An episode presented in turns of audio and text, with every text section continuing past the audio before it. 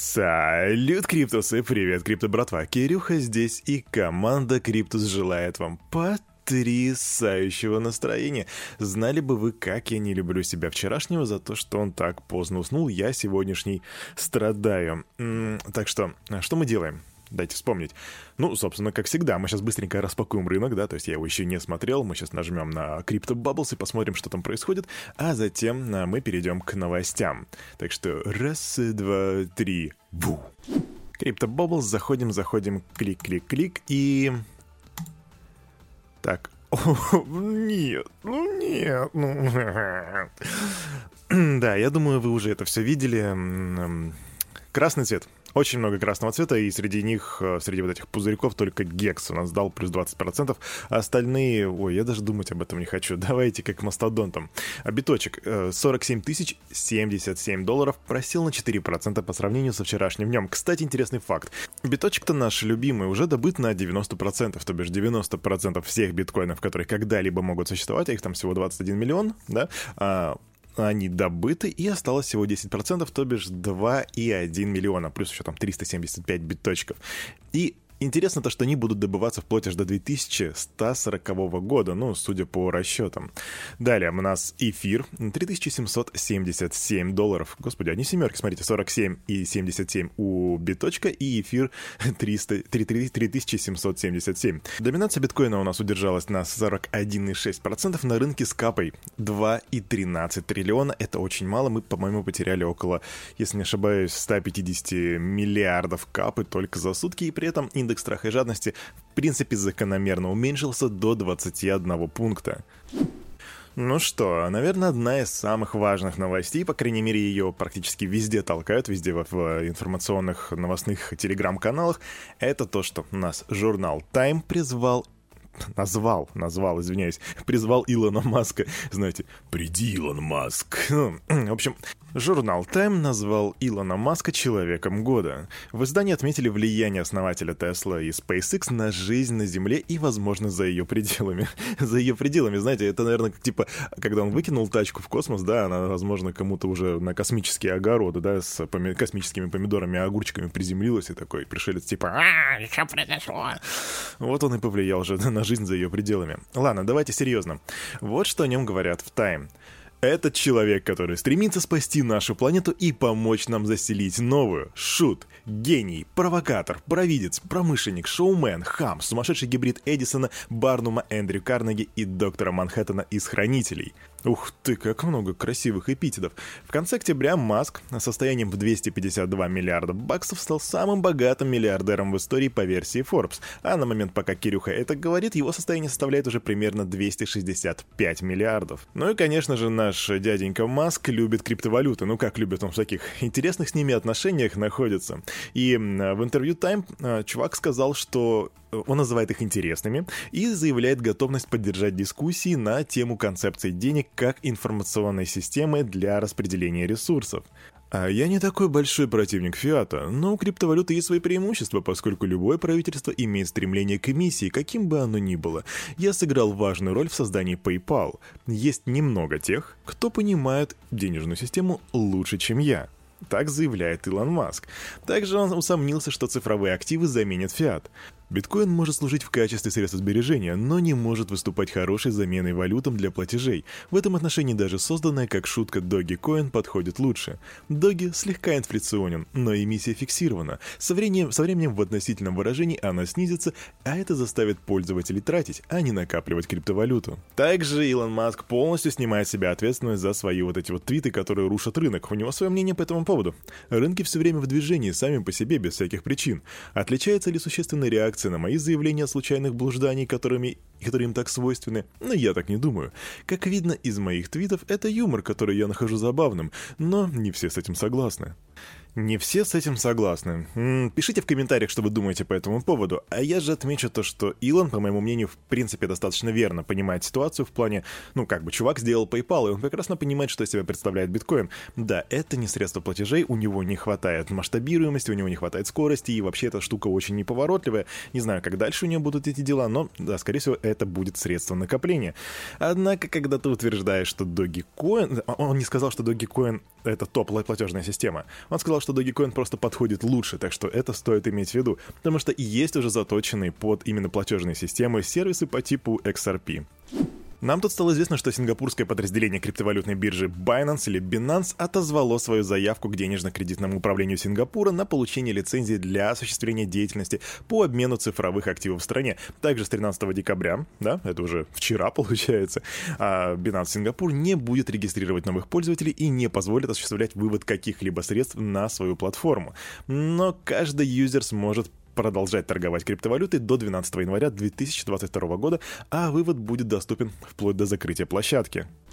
И вот не упуская возможность поговорить про Сингапур, я напомню, что вчера была новость о том, что из-за сингапурской криптобиржи AskIndex хакер вывел 77,7 миллионов баксов. И вот пока что известно, что хакер перевел все украденные активы на другой кошелек, а затем часть из них разделил между двумя, двумя адресами. На одном из них злоумышленник хранит токены на 16 лямов, на другом на 250 тысяч долларов, а также на кошельках, которые использовались при взломе, осталось криптовалюты более чем на 10 миллионов долларов. Данные получены полученные с помощью эфир скан. Вообще хакеры, они э, очень часто переводят все в активы эфириум с помощью специальных дец, ну, децентрализованных бирж, а затем очищают криптовалюту, то бишь такое отмывают через специальные сервисы по типу Tornado Cash, которые позволяют смешивать транзакции. После этого стоимость, кстати, некоторых цифровых активов может снизиться, что характерно. Однако, когда мы говорим о продажах таких серьезных активов по типу эфириум и DAI, то вряд ли продажи там на 12 лямов, на 6 лямов, они как-то повлияют на котировки самой крипты. Скорее всего, это просто повлияет на котировки самой биржи, потому что, да, потерять бабки — это, конечно, не всегда круто, и, в принципе, это может начать какой-то эффект снежного кома. А может и нет, мы будем посмотреть. Еще одна новость по взломам, и на этот раз это NFT-площадка Vulkan Forget. Она была подвержена хакерской атаке, пользователи потеряли более 120 миллионов баксов. А в ночь на 13 декабря на официальном сайте, вернее на официальной странице в Твиттере от Vulkan Forget появилась информация о том, что 148 кошельков пользователей платформы были скомпрометированы, в результате чего хакеры украли более чем 4,5 токенов PIR, это их местный токен. Затем они поправили информацию и сказали, что по, на самом деле пострадало 96 адресов, а не 148, 8, и злоумышленникам удалось получить приватные ключи к кошелькам и вывести все находящиеся на них средства. А еще ребята провели внутреннее расследование, и им стал известен адрес, на который были выведены все средства. Разработчики постараются заблокировать его на всех доступных биржах и ресурсах. При этом на фоне этой новости собственный токен площадки отреагировал на новость падением и потерял уже более 15%. Robinhood будут сотрудничать с Chainalysis для запуска криптокошелька. В этот кошелек будет интегрирован функционал «Знай свою транзакцию» или Know Your Transaction от компании Chainalysis. Это решение позволяет отслеживать криптотранзакции для соблюдения нормативных требований. И уже более 1,6 миллиона человек ждут свой кошелек. И планируется, что он появится в начале следующего года. А до следующего года-то у нас осталось всего сколько? 15, 16, может быть, 17 дней. Jingle Bells, Jingle Bells. Ждем, ждем, ждем салатики, оливьешечка, ух. Квик новость. Тут немецкие сберегательные банки приступили к работе над проектом криптовалютного кошелька для операций с цифровыми активами. И по данным, которые у нас есть, над концепцией работает команда поставщика IT-услуг S-Payment. И согласно по пилотному проекту, вернее, э, голосование по пилотному проекту, якобы проведут уже в начале 2022 года. Наблюдаем. Чем дальше в лес, тем толще волки. Тут еще одна новость про банки. Европейский банк BBVA Switzerland позволит клиентам инвестировать в Ethereum. Ну, представьте, это как если бы у нас Сбербанк сказал, ребята, теперь вы можете у нас инвестировать в Доги или в Эфириум. Прикольно. Мы решили добавить эфир в наш криптокошелек, так как наряду с биткоином он вызывает наибольший интерес у инвесторов, а также предоставляет все гарантии соблюдения правил. Кстати, эти ребята уже позволили клиентам инвестировать в биточек. А тем временем доминация эфира на рынке постепенно-то растет, его доля достигла 21%, это впервые за, за 4 года. Крипто, братва, вы знаете, кто такой Питер Малинье? Если нет, то рекомендую уделить там 15-20 минут ролику на ютубе, посмотрите, что это за дядька. Но вкратце он сделал игру Fable, и это был прорыв в свое время. Так вот, сейчас он анонсировал симулятор бизнеса на блокчейне с NFT-шками. Там у игроков появится возможность создавать свой бизнес, покупать и продавать специальные NFT-предметы виртуальную землю, а также участвовать в соревнованиях с призами. Игра выйдет уже в 2022 году. И здесь в чем прикольно, что у этого дядьки уже есть юзкейсы, Многие отметят, что он обещал гораздо больше, чем делал, но делал он, ребятки, тоже очень немало. Это не балабол, так что мы ждем, что это за игрушка будет. И тут у меня две новости по Bored Ape Yacht Club, по криптомакакам. И первая из них это о том, что чувак сделал 4 с лишним тысячи иксов на перепродаже nft с обезьяной. Его жизнь, как он написал, прям полностью изменилась, я прочитал его твит.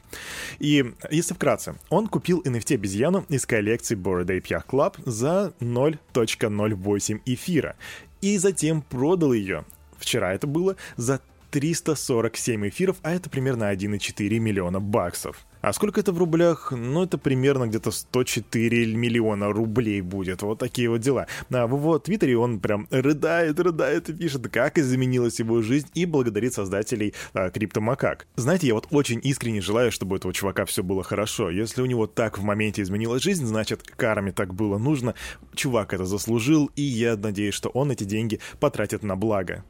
Ну и вторая обещанная новость — это то, что криптомакаки вместе с Animonica Brands выпустят блокчейн-игру с возможностью заработка, то бишь Play to Earn. Пока что известно немного. Известно, что она выйдет во втором квартале 2022 года, а держатели криптообезьян смогут получить определенные возможности и преимущества в игре. Так что, ребятки, у нас получается два проекта, за которыми можно следить. Первый — это от Питера Малинье, а второй — это от Bored Ape Yacht Club. Держим руки на пульсе. Stay tuned.